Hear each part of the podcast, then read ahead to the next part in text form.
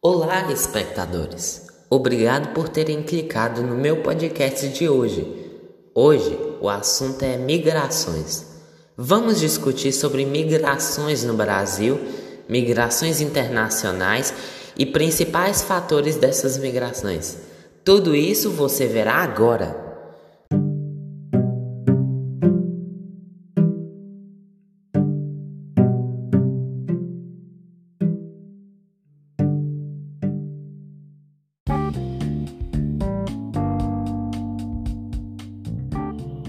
Olá, espectadores! É um prazer estar aqui para transmitir mais um podcast nesse canal. Meu nome é Guilherme Augusto Vieira Cardoso, do oitavo ano SS, e hoje iremos debater e analisar migrações. Primeiro, devemos esclarecer que migrações são movimentos de pessoas de um local para o outro. Se você vai morar em outro país, é uma migração. Se você vai na cidade vizinha para fazer um exame, é uma migração. Se você vai para outro estado, é uma migração. Basicamente, migração é o movimento de um ser de um local para o outro, podendo ser expressivos, como mudar de continente, ou simples, como ir à cidade vi vizinha e voltar no mesmo dia. As migrações têm diversas classificações. São elas forçadas, livres, definitivas, temporárias, internas, externas, legais ou ilegais. Todas elas existem, estão acontecendo no, momento, no mundo a todo momento. No Brasil, a migração vem sendo cada vez maior. Isso se deve a pessoas que estão saindo de seus países, que geralmente têm condições precárias, e indo para o Brasil em busca de condições melhores. É o caso das migrações do Haiti e da Venezuela, em que milhares de pessoas foram em massa para o Brasil em busca de melhores condições de vida. Em 2015, 14.492 haitianos entraram no Brasil. Já em 2016, esse número saltou para 42.026 haitianos, uma enorme alta na migração. Não é diferente do caso dos venezuelanos. Em 2015, 1.003 venezuelanos entraram no Brasil.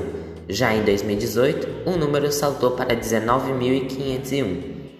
Além disso, migrações dentro do território brasileiro são muito fortes. No século XX, grande parte da população brasileira se mudou para o Sudeste em busca de, em busca de emprego, devido à da industrialização em massa da região Sudeste. Pessoas de todos os cantos do Brasil começaram a se mudar para o Sudeste. Em 1956, o início da construção de Brasília atraiu trabalhadores para lá em busca de emprego nas construções. Brasília foi um grande marco para a povoação em massa do Centro-Oeste. Em 1879, começava o ciclo da borracha, período em que milhares de trabalhadores se mudaram para o norte em busca de explorar a borracha, produto abundante na Amazônia devido à enorme quantidade de seringueiras.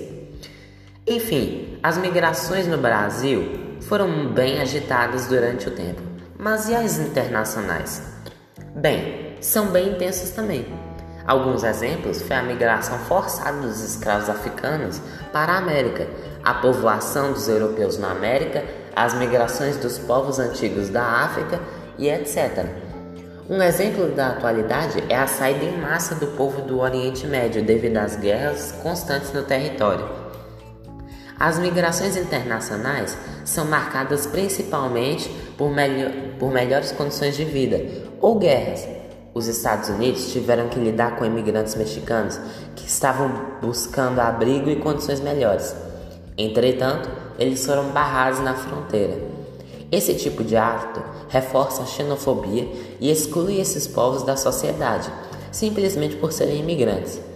Achei um gráfico sobre os deslocados internos no ano de 2015 e os países principais foram Colômbia, os países do Oriente Médio e alguns países pobres e necessitados, como Nigéria e República Democrática do Congo. E chegamos ao fim de mais um podcast. Nesse podcast, falamos sobre migrações internacionais, migrações no Brasil, o que é imigração e xenofobia, além de mostrar dados sobre a situação atual e atos passados que resultaram nisso. Enfim, esperamos você no próximo podcast. Adeus!